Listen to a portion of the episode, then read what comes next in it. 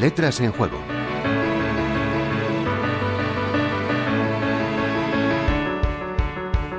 Esos programas en los que un simple término, humilde él, nos permite enlazar con otros que a simple vista están a mucha distancia semántica, nos gustan especialmente. No se lo vamos a negar.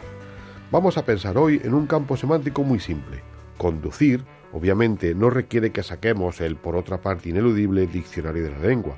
Su origen es clarísimo, pues proviene del latín ductio ductiones y el correspondiente verbo ducere, y está en el origen de un buen puñado de palabras en nuestro idioma que identificamos perfectamente e incluso en el de otras menos evidentes.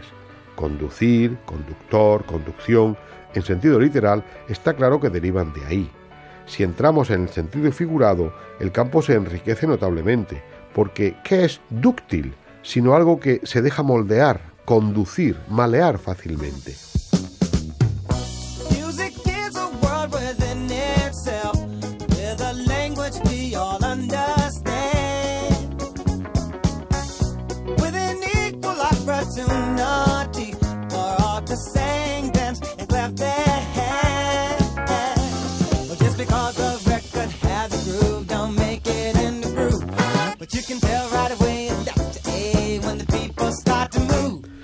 También se nos enriquece notablemente el escenario si utilizamos prefijos.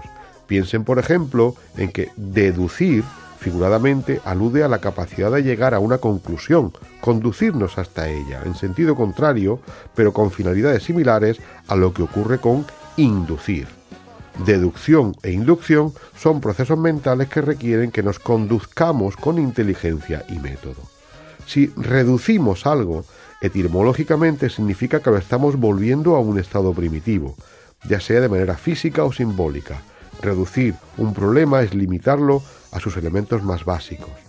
También podemos pensar que seducir es desviar a alguien de su itinerario inicial, entendiendo de paso que para atraerlo a nuestro propio camino.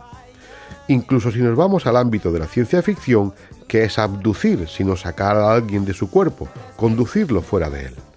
Ya ven que el famoso duquere latino da de sí y mucho, pero no hemos llegado todavía a la parte más interesante. ¿Recuerdan ustedes cómo se autodenominaba Benito Mussolini como cabeza de la Italia fascista? Efectivamente, el duce, porque literalmente conducía a su patria, o al menos eso pretendía. No era muy original Benito, no, pues en realidad había tomado la denominación de la que recibían los regentes de la antigua República de Venecia, dux o dogo. No confundir este dogo, que tiene que ver con la raíz latina de ducere, con el nombre del perro, que proviene del inglés dog.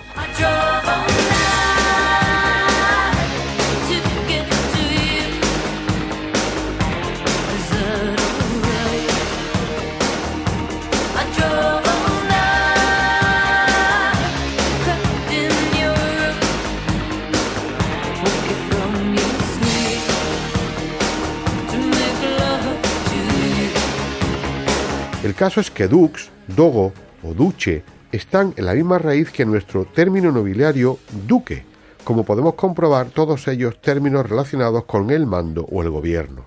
Pero aún queda lo más sorprendente, ya verán. A estas alturas, por similitud, alguno habrá reparado en que acueducto, oleoducto o gasoducto son de la misma familia, y efectivamente lo son, porque todos aluden a la necesidad de conducir un producto, agua, gas o petróleo.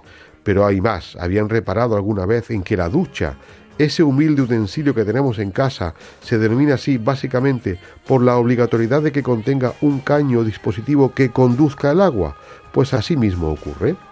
Y si existe una ducha, también existe un ducho, si se nos permite la broma, que no es el masculino de ducha, sino aquel que por haber sido bien conducido es espabilado y hábil en alguna disciplina, y que es alguien educado, sino alguien que ha sido bien guiado. Al igual que ocurre con la pericia al conducir un vehículo, la educación es fundamental para que no nos estrellemos, en sentido literal y simbólico. Delia Gabela y Juan Antonio Martínez Verbel, Universidad de La Rioja, Radio 5, Todo Noticias.